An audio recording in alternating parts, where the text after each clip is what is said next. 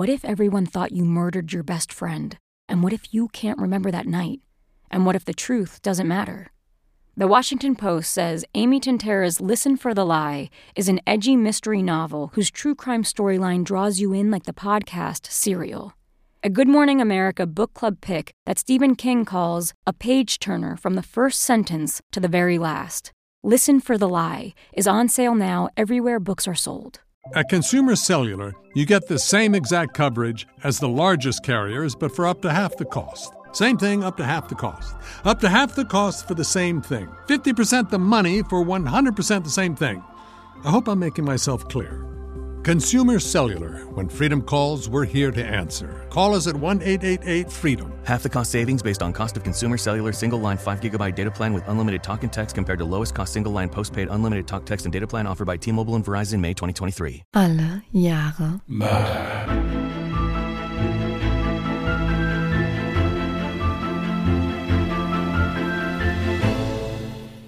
Herzlich willkommen zu Alle Jahre Mörder, der True Crime Podcast mit Christian, hallo. Und? Jasmin. Hi. Ja, hallo ihr Lieben. Heute haben wir das alles mal ein bisschen anders gemacht. Ja, so viel anders haben wir jetzt nicht gemacht. Also im Endeffekt wird der Zuhörer oder die Zuhörerin jetzt keinen großen Unterschied wahrscheinlich merken. Nein, sie müssen halt den Fall selbst lesen. Wir schicken das nach Hause. Ja, und äh, sitzen halt hier und kosten Geld. Ja, Per Post, ne? Genau.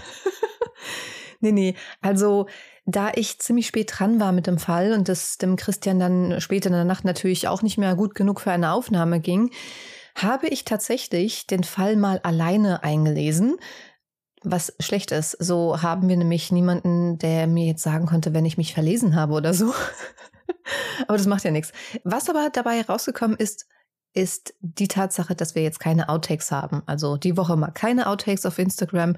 Wir hoffen, ihr könnt das verkraften. Das liegt einfach daran, wenn ich alleine aufnehme, habe ich festgestellt, bin ich irgendwie viel zu verbissen und bin gar nicht so entspannt, dass ich das Ganze irgendwie so lustig empfinden kann, wenn ich mich ständig verbabbel. Und es war gestern auch echt schlimm. Weißt du, wann ich aufgenommen habe übrigens?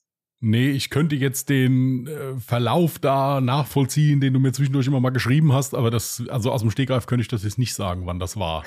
Also es war irgendwann zwischen ein bis zwei Uhr morgens. Und das Schlimme war, ich dachte mir so, okay, das wird total entspannt, weil es ja dann total leise ist bei mir. Pustekuchen! Meine Nachbarn von oben haben genau dann angefangen, mal wieder schön durch die Wohnung zu trampeln. Tja, die schlafen auch gefühlt irgendwie nie, gell? Oder die sind so im Schichtsystem auch unterwegs, dass halt immer ein anderer gerade da rumhüpft. Keine so wird es wahrscheinlich sein. Aber gut, die werden sich wahrscheinlich auch wundern, Sommer schläft die unter uns überhaupt nicht. Werbung. Ich habe heute eine total nette Mail von Tobias bekommen. Er schreibt erstmal, dass er unsere beiden Podcasts feiert. Schon mal Dankeschön dafür, Tobias.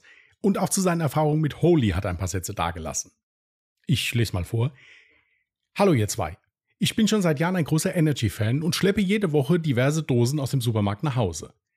Durch die Empfehlung in eurem Podcast bin ich auf Holy gestoßen und habe mir einfach mal ein Probierpaket bestellt. Und da ihr so von dem Thermoshaker geschwärmt habt, habe ich mir den gleich auch noch gegönnt. Gute Wahl.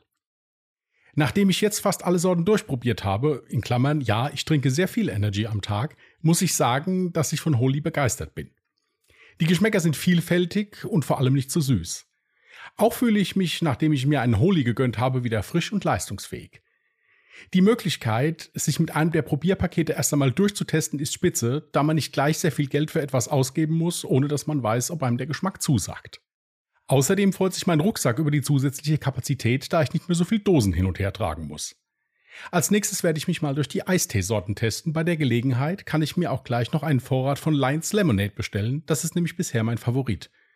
Nochmal vielen Dank für die Empfehlung und alles Gute für euch. Ja, lieber Tobias, vielen Dank erstmal für dein tolles Feedback und dir und deinem Rucksack weiterhin alles Gute.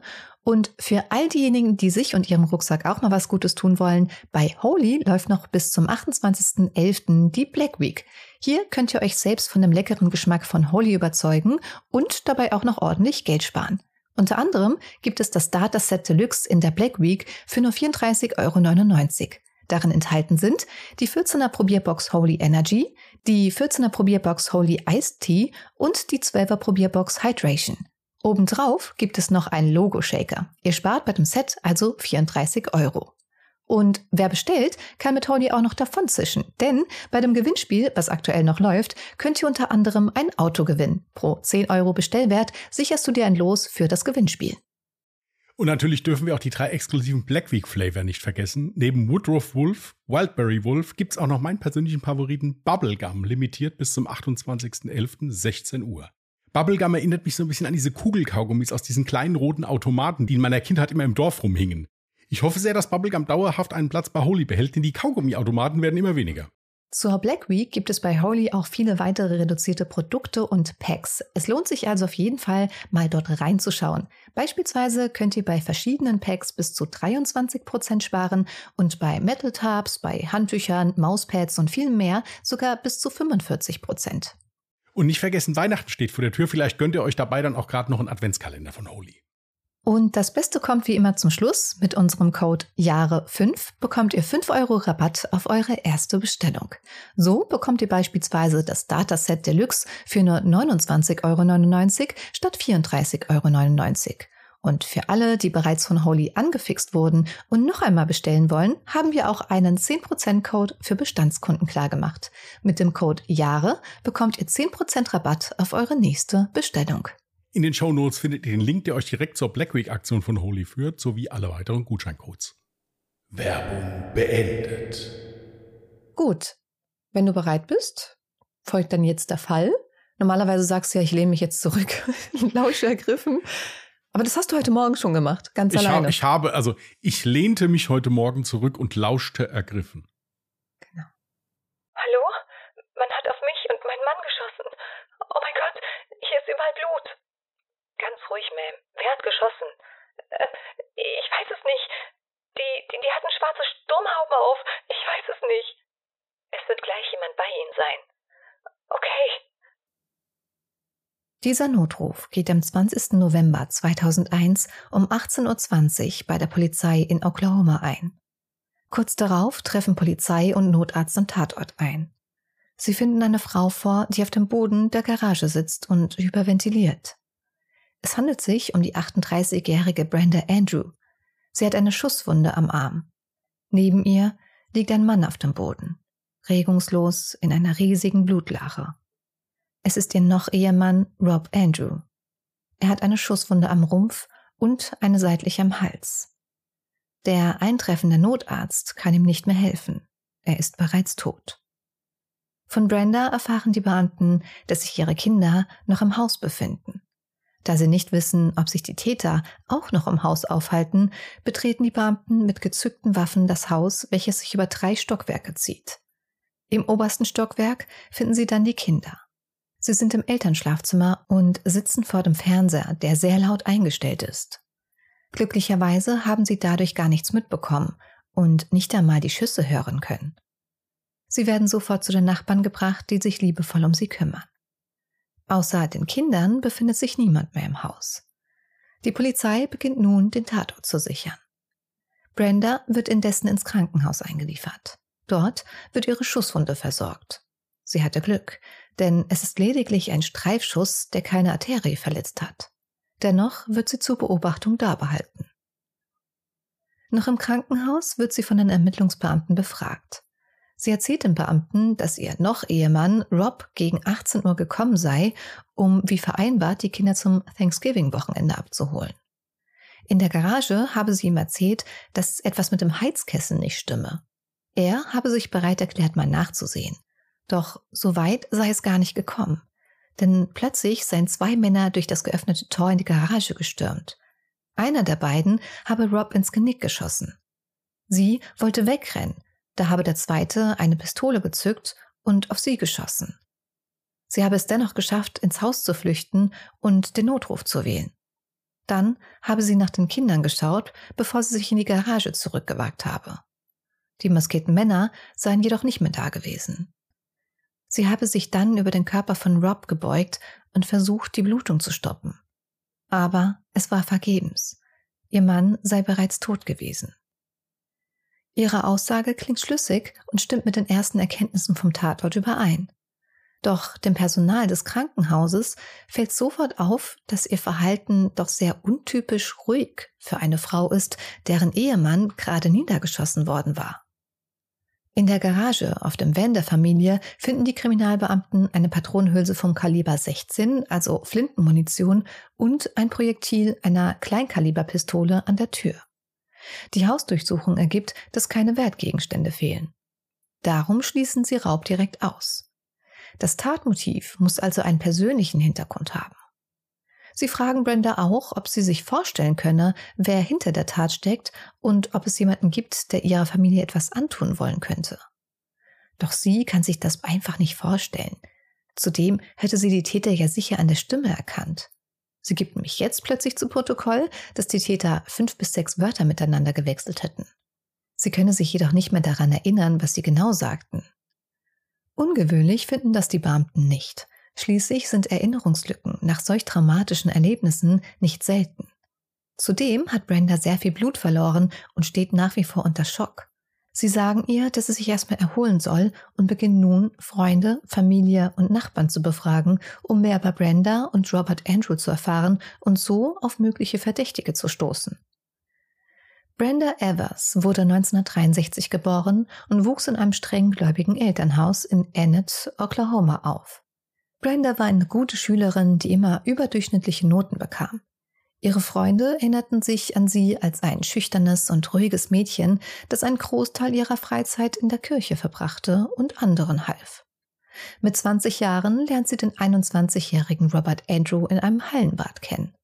Robert verliebt sich sofort Hals über Kopf in die schöne Frau. Genau wie sie wurde er auch strenggläubig erzogen und geht jeden Sonntag in die Kirche. Bald kommen sich die beiden näher und werden ein unzertrennliches Paar. Nach dem Abitur schreibt sich Brenda am College in Winfield, Kansas ein, wechselt aber ein Jahr später an die Oklahoma State University in Stillwater, um Rob näher zu sein. Das Paar heiratet am 2. Juni 1984 und lebt zunächst in Oklahoma City, bis Rob eine Stelle in Texas annimmt. Nachdem die beiden einige Jahre in Texas gelebt haben, will Rob zurück nach Oklahoma ziehen, da er dort eine Stelle bei einer der führenden Werbeagenturen angeboten bekommen hat. Aber Brenda fühlt sich in Texas wohl. Schließlich hat sie einen Job in einer Bank, den sie liebt und will auch ihre Freunde nicht zurücklassen. Die Beziehung des Paares beginnt sich zu verschlechtern, als Rob schließlich den Job bei der Werbeagentur in Oklahoma City annimmt. Rob kehrt nach Oklahoma City zurück, aber Brenda beschließt zunächst in Texas zu bleiben. Das Paar bleibt einige Monate getrennt. Jedoch stimmt Brenda schließlich doch irgendwann zu, mit Rob nach Oklahoma zurückzuziehen. 1990 bekommen sie ihr erstes Kind, ihre Tochter Tricity. Da Rob genug verdient, um die ganze Familie versorgen zu können, kündigt Brenda ihre Arbeitsstelle und wird Vollzeitmutter. Sie organisiert Wohltätigkeitsbasare und gibt in der örtlichen Kirche Konfirmandenunterricht. Vier Jahre später bekommen sie ihr zweites Kind, ihren Sohn Parker. Aber zu diesem Zeitpunkt ist die Ehe von Rob und Brenda bereits in einem schlechten Zustand. Rob beginnt seinen Freunden und dem Pastor vom Scheitern seiner Ehe zu erzählen. Freunde bezeugen, dass Brenda verbal sehr aggressiv gegenüber Rob wurde und ihm oft sagte, dass sie ihn hasst und dass ihre Ehe ein großer Fehler gewesen sei. 1994 scheint Brenda eine Wandlung durchzumachen. Die einst schüchterne und konservative Frau tauscht ihr schüchternes Outfit gegen ein mutigeres Outfit, das eng, kurz und provokativ ist. Und sie beginnt eine Reihe von Affären. Im Oktober 1997 beginnt sie eine Beziehung mit Rick Nunley, dem Ehemann eines Freundes, mit dem sie in der Bank in Oklahoma gearbeitet hatte. 1998 beendet sie die Affäre. Doch keinesfalls aus schlechtem Gewissen. Ihr provokatives Verhalten behält sie bei. 1999 lernt Brenda James Higgins kennen, einen verheirateten Mann, der in einem Lebensmittelgeschäft arbeitet. Eines Tages gibt Brenda ihm einen Hotelzimmerschlüssel und sagt ihm, er solle sie dort treffen. Die Affäre dauert bis Mai 2001, bis sie ihm irgendwann sagt, dass sie keinen Spaß mehr habe. In der Kirche lernt sie den 47-jährigen Versicherungsvertreter James Pavitt kennen und freundet sich schnell mit ihm an. Auch er ist in der Küche aktiv und erteilt Konfirmandenunterricht. Er ist verheiratet mit Sukui und hat eine erwachsene Tochter aus erster Ehe. Doch irgendwann sorgt sein strenger Glaube dafür, dass es auch in seiner zweiten Ehe kriselt und er sich schließlich erneut scheiden lässt. Brenda sieht es als ihre christliche Pflicht an, ihren Freund seelisch zu unterstützen. James nimmt dies dankend an und schüttet ihr sein Herz aus. Die beiden verbringen von nun an jede freie Minute zusammen. Zeit hat Brenda in letzter Zeit ohnehin jede Menge, da ihr Mann Rob oft bis in die Abendstunden arbeiten muss. Auch Rob freundet sich mit James an. Das Verhältnis wird schließlich so eng, dass James immer öfter zu Besuch kommt und sogar zu Familienfeiern eingeladen wird. Doch währenddessen scheint die Ehe von Rob und Brenda weiterhin immer mehr zu kriseln. Brenda ist zunehmend genervt und gereizt und die beiden streiten sich immer mehr. Kurz vor ihrem 38-jährigen Geburtstag gesteht sich Brenda ein, dass die Liebe zu Rob erloschen ist. Sie trennen sich schließlich. Rob hofft dennoch, die Ehe irgendwie retten zu können und versucht Brenda erstmal ihren Freiraum zu lassen. Er nimmt sich eine Wohnung in der Nähe, um weiterhin so nah wie möglich bei seinen Kindern und bei Brenda zu bleiben. Nach außen hin scheint aber auch Brenda unter der Trennung zu leiden. Trost findet sie bei ihrem Freund James. Sie fühlt sich wohl in seiner Gegenwart. Ihre Bindung wird immer stärker, da sie sich einander vertrauen können. Irgendwann wird aus der platonischen Freundschaft allerdings mehr. Es hat von Anfang an zwischen den beiden geknistert, aber sie wollten es sich nicht eingestehen. Ende September reicht Brenda die Scheidung ein. Ihre Bedingungen, sie will im Haus bleiben und beantragt das alleinige Sorgerecht für die Kinder. Er bekommt sie an Wochenenden und an Feiertagen. Rob ist damit alles andere als glücklich. Allerdings akzeptiert er vorerst ihre Forderung, denn irgendwie schlummert in ihm nach wie vor die Hoffnung, dass sie wieder zueinander finden könnten. Er will die Familie unbedingt zusammenhalten. Von Freunden von Brenda erfahren die Beamten, dass die Romanze zwischen Brenda und James schon viel länger andauert, als bekannt ist. Also noch während sie mit ihrem Mann zusammenlebte. Ehemalige Mitarbeiter bezeichnen James Pavett als sehr kalt und manipulativ. Ein Mitarbeiter sagt sogar, James habe etwas an sich gehabt, das ihm als exzentrisch aufgefallen sei. Er sprach immer davon, Hunde zu erschießen. Doch auch wenn all dies sehr verdächtig klingt, fehlt den Beamten nach wie vor ein Tatmotiv. Schließlich haben sich Brenda und Rob bereits einvernehmlich getrennt. Als sie weiter recherchieren, stolpern sie schließlich über eine Lebensversicherung über 800.000 Dollar, die Rob vor ein paar Monaten bei der Prudential Insurance Company abgeschlossen hat. Als alleinige Begünstigte ist Brenda Andrew eingetragen und das, obwohl das Paar bereits geschieden ist. Abgeschlossen hat Rob die Lebensversicherung bei James Pavett. Er war ihr Versicherungsmakler. Er riet ihm als Vorsorge für seine Kinder zu der Lebensversicherung. Die Nachfrage bei der Versicherung ergibt, dass er dreieinhalb Wochen vor seinem Tod die Lebensversicherung ändern lassen wollte und Brenda als Begünstigte streichen lassen wollte. Möglicher Auslöser für den Änderungsantrag war ein Vorfall Ende Oktober.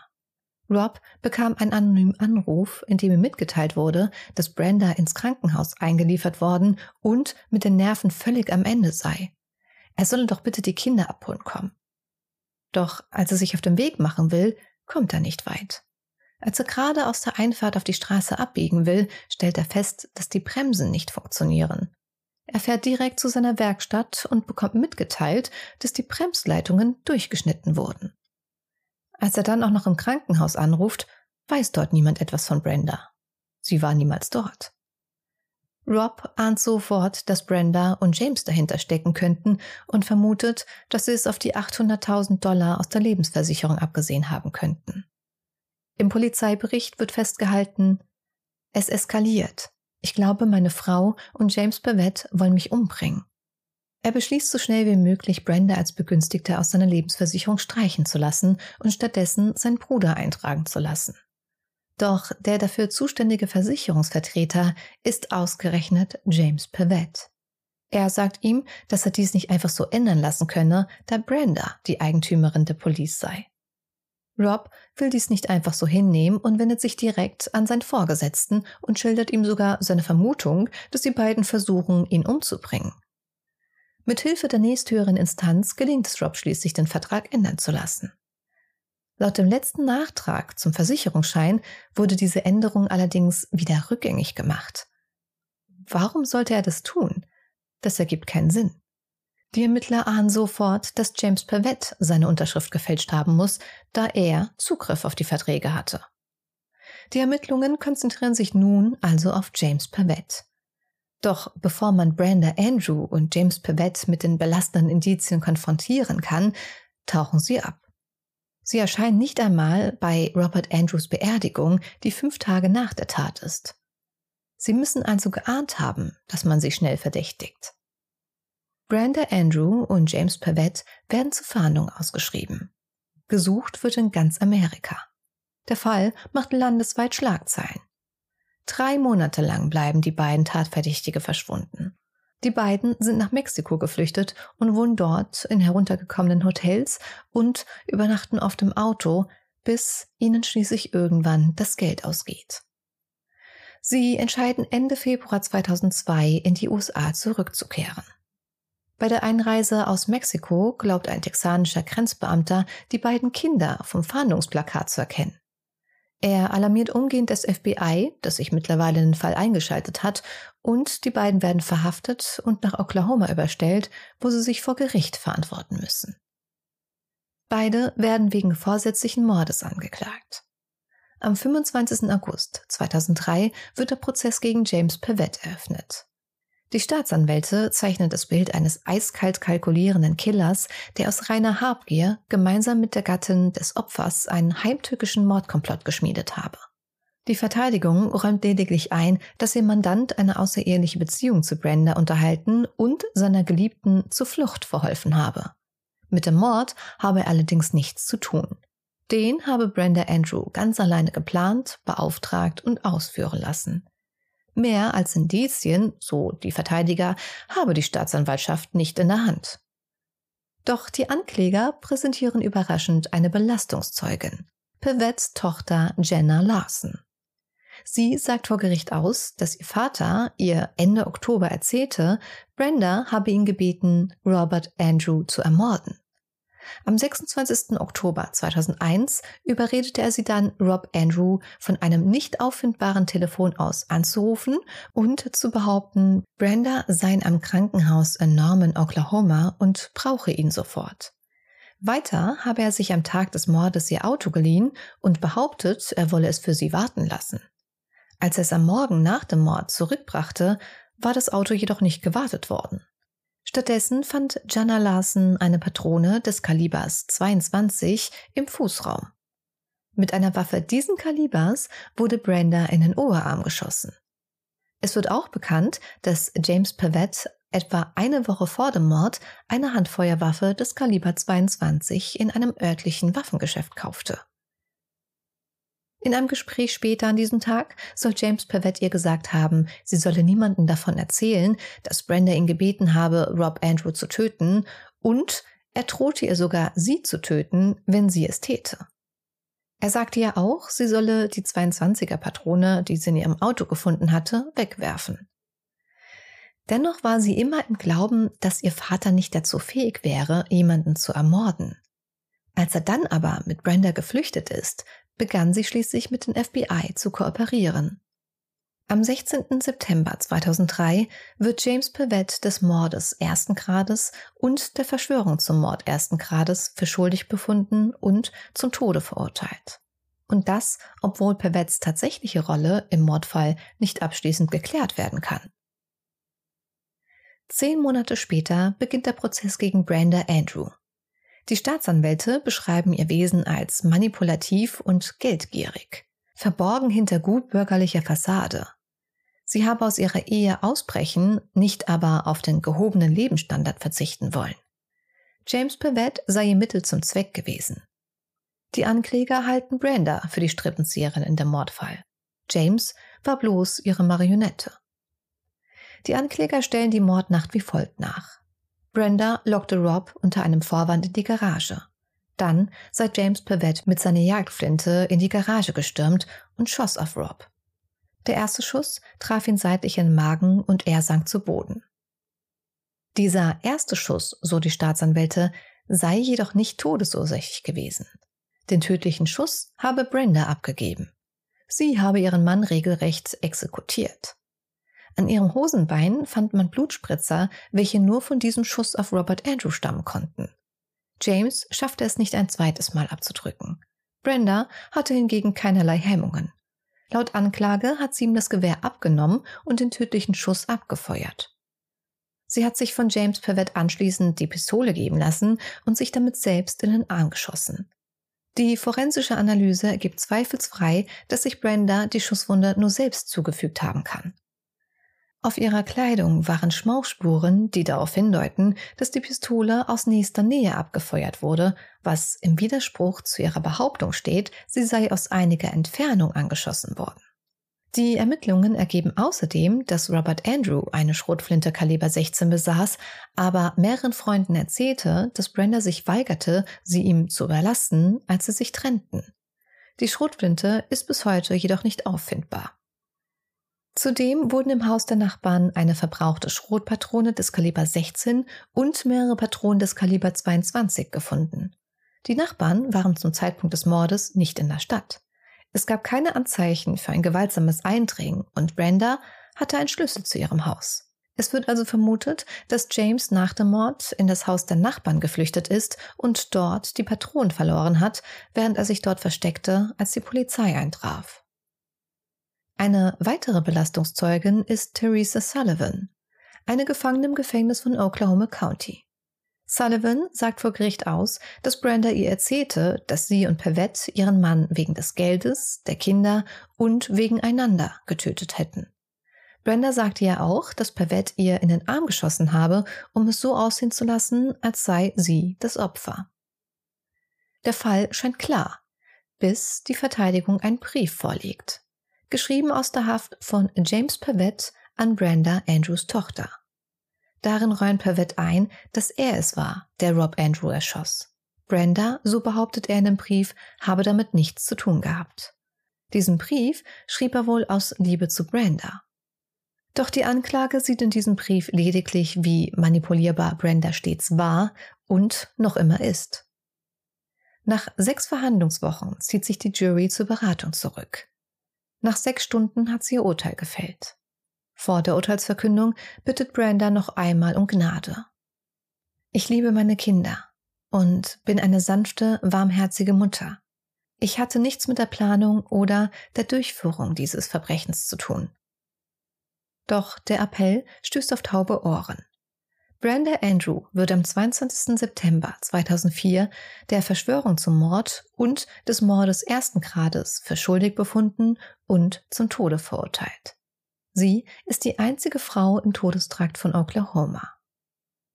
Nach der Urteilsverkündung sagt sie, ich habe vor, bis zum Ende für meine Freiheit zu kämpfen. Und das Ende ist weder die Hinrichtung noch die Inhaftierung, sondern das vollständige Reinwaschen meines Namens. Gott kennt mein Herz und er wird mich aus dieser Situation befreien. Ihre Verteidiger erklären, dass es mehrere Gründe für eine Berufung geben würde, insbesondere die Öffentlichkeitsarbeit im Vorfeld des Verfahrens, die es Brenda Andrew unmöglich gemacht habe, einen fairen Prozess zu bekommen. Bis heute sitzen Brenda Andrew und James Pavette im Todestrakt. James hat seine Berufungsmöglichkeiten bereits ausgeschöpft. Seine Hinrichtung ist eigentlich für den 11. Juli 2024 angesetzt, muss allerdings erneut verschoben werden. Okay. Da ist jetzt gerade für mich die Frage, wer der durchtriebenere von den beiden ist. Aber gut, das kann man ja dann hinterher im Verlauf vielleicht auch nochmal klären. Ich habe mir so zwei, drei Sachen aufgeschrieben. Zum einen, ist, du hast ja gesagt, dass das Klinikpersonal äh, da schon so ein bisschen misstrauisch wurde, weil die Gute ja doch irgendwie sich nicht ganz so verhalten hat, wie man sich verhält, wenn man so ein dramatisches Erlebnis hinter sich hat. Mhm.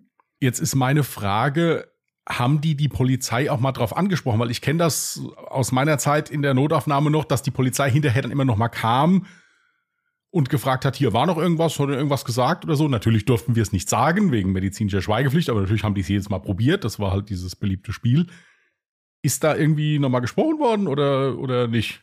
Ja, selbstverständlich ist das passiert, weil sonst uns ja gar nicht bekannt wäre, was das medizinische Personal von ihrem Verhalten hielt. Das Ding ist aber, natürlich hat auch die Polizei oder die Kriminalbeamten, die da in dem Fall dann eingesetzt wurden, auch so ihre Erfahrung gemacht mit Opfern in vergleichsweisen Fällen. Und die empfanden jetzt an dem Verhalten erstmal nichts Ungewöhnliches, weil tatsächlich jeder Mensch so ein bisschen anders mit solchen Situationen umgeht, wenn er komplett unter Schock steht. Und sie hatte ja so diese typischen Verhaltensmuster, wie dass sie so ein bisschen Erinnerungslücken hatte und ihr dann später dann noch weitere Details eingefallen sind.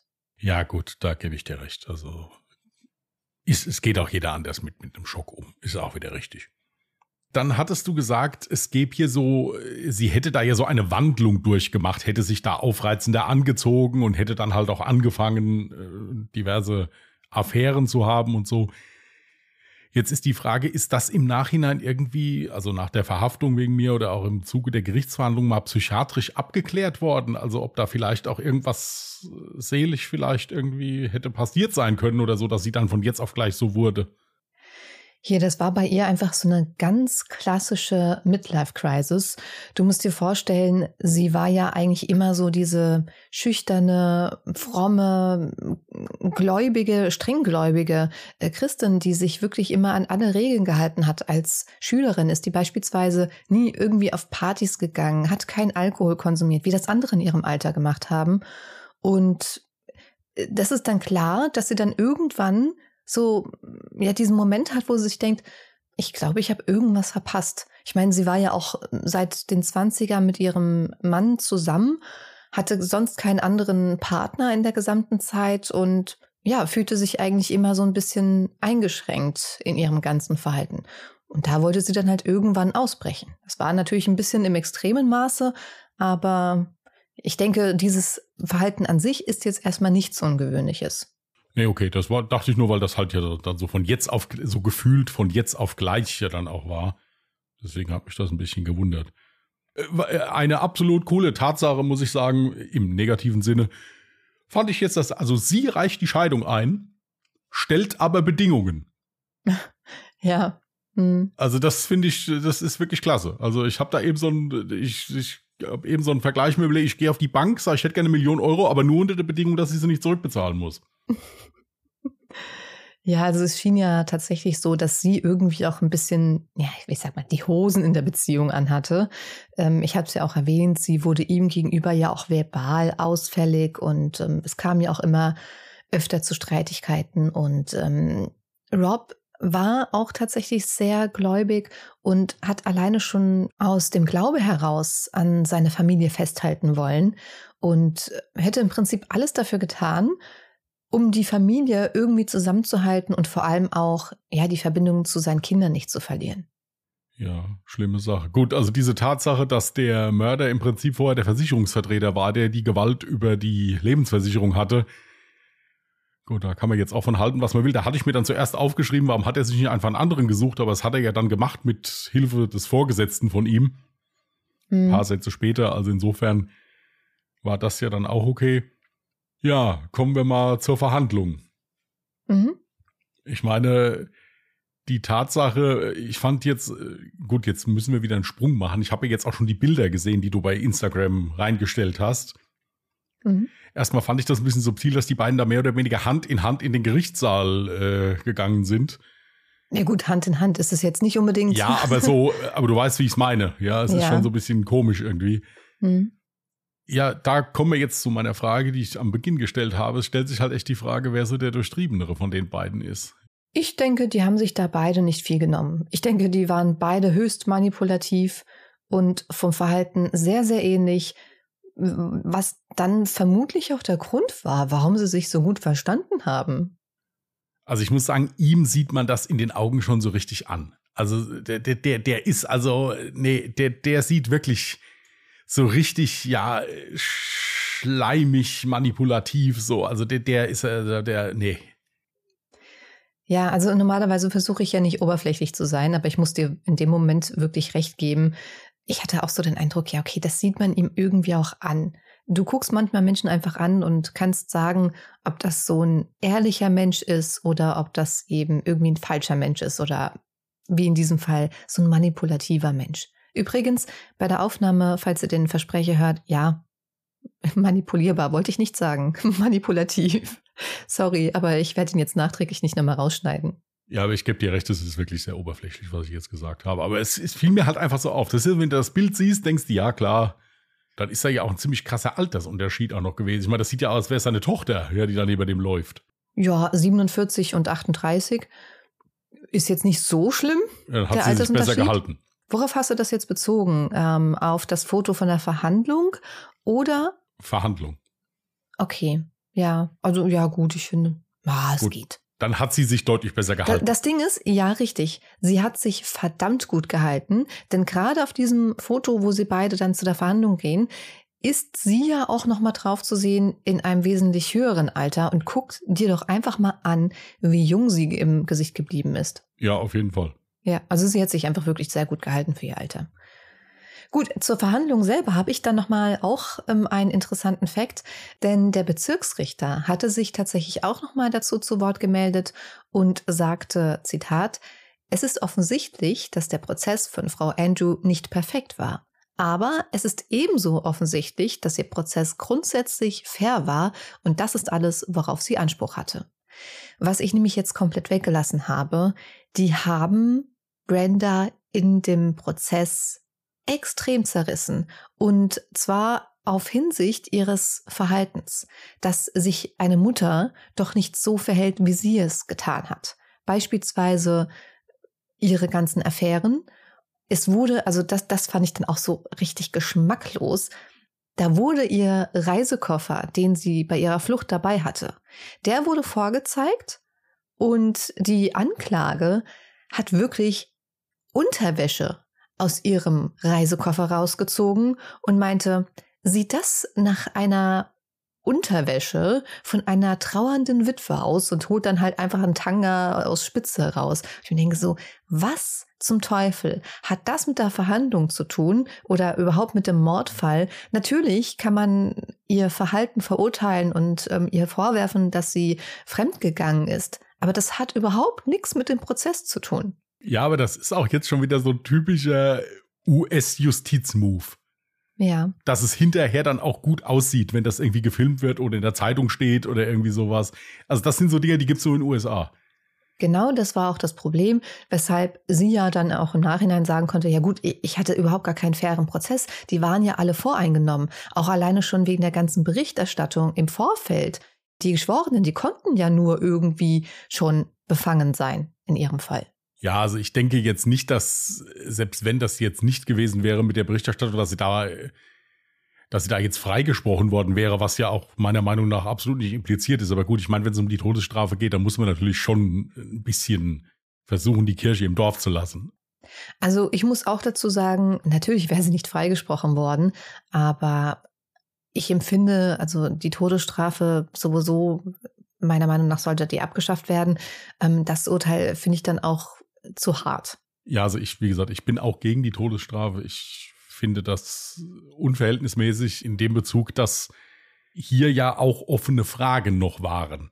Mhm, genau. Da wurde die eine Waffe wurde überhaupt nicht gefunden. Dann waren sie sich ja nicht so hundertprozentig einig, wer es war. Der eine erzählt der Tochter, er wäre es gewesen. Der andere sagt, naja, vielleicht. Hinterher widerrufen sie es dann alles wieder. Also ich finde, das ist alles immer ein bisschen schwierig, dann bei sowas die Todesstrafe zu verhängen wenn das nicht hundertprozentig geklärt ist. Und äh, ich finde es generell nicht in Ordnung, sowas zu verhängen, aber hierbei hätte ich es jetzt nicht gemacht. Da hätte ich gesagt, okay, lebenslang für beide, fertig. Alles andere finde ich schwierig. Und dann auch wieder hier, wie du zum Schluss gesagt hast, halt, dass die ja jetzt schon, wie lange, ich habe jetzt die genaue Zahl nicht im Kopf, aber schon jahrelang im Prinzip da auf einen Vollzug warten. Na gut, 2004 war die Verhandlung und jetzt haben wir 2023. Das sind ja schon fast zwei Jahrzehnte das finde ich dann auch so unmenschlich. Wenn ich das dann schon verhänge, dann warte ich, bis alle Instanzen durch sind und dann mache ich es. Aber lass diesen Menschen dann nicht dann noch 15 Jahre lang auf irgendwas warten oder so. Das ist, finde ich, auch total unmenschlich. Deswegen, das gehört generell abgeschafft. Ja, da bin ich absolut bei dir.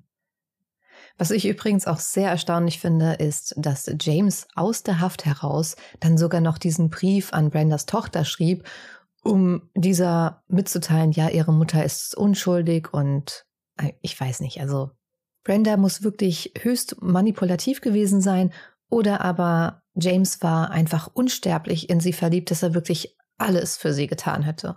Und ich denke, das Zweite wird es halt natürlich auch sein, weil ich meine, er hat für sie gemordet, wenn er denn gemordet hat. Kann ja ebenso gut sein, dass er eigentlich nichts damit zu tun hatte oder beispielsweise wirklich nur für den ersten Schuss verantwortlich war, dann verstehe ich nämlich nicht, wenn er ihn ja, also wenn er nicht für den Tod verantwortlich war. Und das hat ja auch die Staatsanwaltschaft eigentlich so offengelegt, dass ähm, eigentlich Brenda den tödlichen Schuss gegeben hat, dann hätte James ja eigentlich gar nicht die Todesstrafe verdient. Ja gut, so wie ich das jetzt verstanden habe, haben die das ja natürlich dann zusammengefasst und es ist so, er hat den ersten Schuss abgegeben, das Opfer war noch nicht tot, er hätte es aber verhindern können. Ja.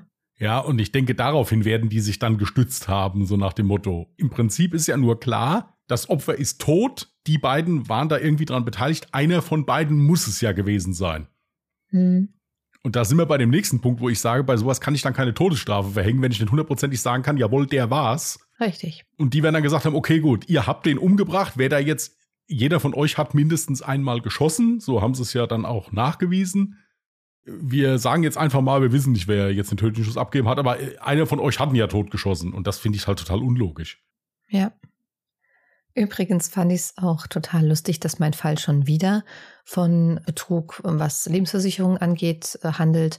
Und es war wieder ein Mitarbeiter der Prudential Insurance Company. Wie bei meinem letzten Fall. Das ist exakt dieselbe Lebensversicherung gewesen. Ja, da ist man sicher. Wenn man also weiß, dass man da Lebensversicherung abschließt, ist man schon so gut wie tot im Prinzip. oh Gott. Du hast ja gesagt, du meinst also, dass er sie dann wirklich unsterblich lieben würde und es auch nur aus Liebe gemacht hat. Meinst du nicht, dass es auch ein bisschen ums Geld ging bei ihm?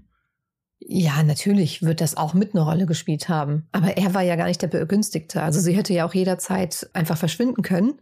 Zudem gehe ich auch nicht davon aus, dass es ihm nur ums Geld ging, sondern eher um die Liebe zu Brenda. Denn auch James Pavett hatte eine Lebensversicherung abgeschlossen und jetzt darfst du mal raten, wer dort als Begünstigter eingetragen war. Ja gut, dann die Brenda. Richtig. Also das bedeutet, wenn sie mit diesem Mord durchgekommen wären, hätte sogar eine Wahrscheinlichkeit bestanden, dass auch James Pervett um sein Leben hätte fürchten müssen, wenn es ihr dann irgendwann zu viel mit ihm gewesen wäre. Oder wenn das Geld dann irgendwann von der Lebensversicherung von Rob Andrew ausgegangen wäre. Ja, und das Ganze natürlich nur unter dem Gesichtspunkt, dass sie die, die treibende Kraft war hinter diesem Mord. Wenn das genau andersrum war, dass er die treibende Kraft war, dann sieht es schon wieder anders aus. Nee, also ich, ich zweifle null daran, dass Brenda die treibende Kraft an dem Mordfall war.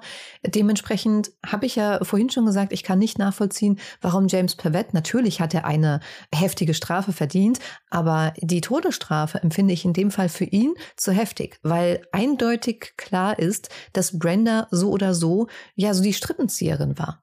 Und es konnte sogar nachgewiesen werden, dass sie ja dann schlussendlich den tödlichen Schuss abgegeben hat. Ja, also wie gesagt, ich finde die Todesstrafe in diesem Fall natürlich. Wir wollen diese Tat jetzt nicht verharmlosen. Um Gottes Willen, da ist ein Mensch erschossen worden. Ja, wir wollen das in keinster Weise verharmlosen jetzt hier. Nur wir hatten schon andere Fälle aus den USA, wo wirklich deutlich brutaler und hm, häufiger gemordet ist, wo nicht die Todesstrafe verhängt wurde.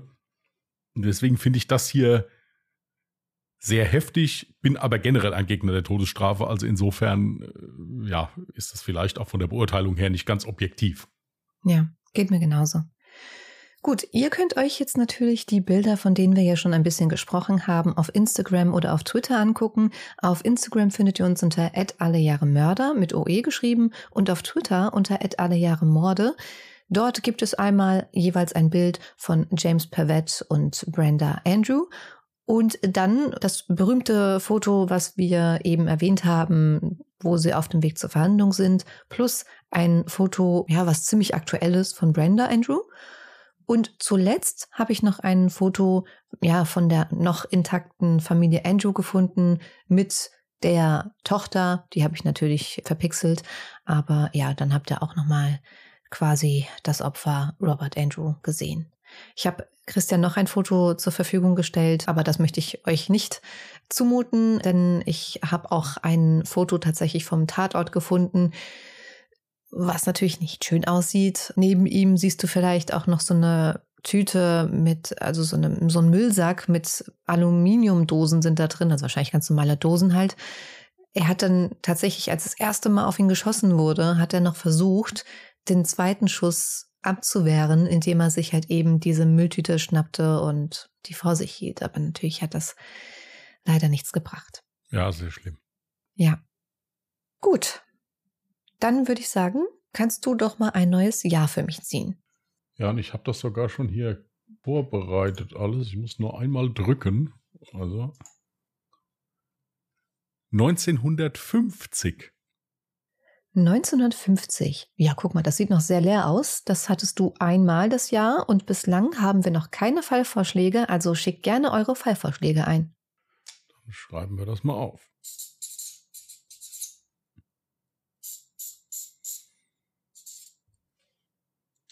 Okay, ist erledigt. Super. Gut, ihr Lieben, dann würden wir es auch für heute dabei bewenden lassen und wünschen euch einen schönen Wochenstart. Wenn ihr Lust habt, hört am Mittwoch gerne mal bei Ungedingst rein. Das ist unser anderer Podcast. Da geht es viel lustiger zu und das ist so ein bisschen freundliches und äh, mordfreies Getorke. Und ansonsten sehen wir uns nächsten Sonntag wieder hier bei Alle Jahre Mörderfilme. Wir hören uns hier, wir sehen uns nicht. Bis dahin, Bleibt anständig, bleibt vernünftig und vor allen Dingen gesund. Macht's gut und tschüss. Macht's gut. Bye.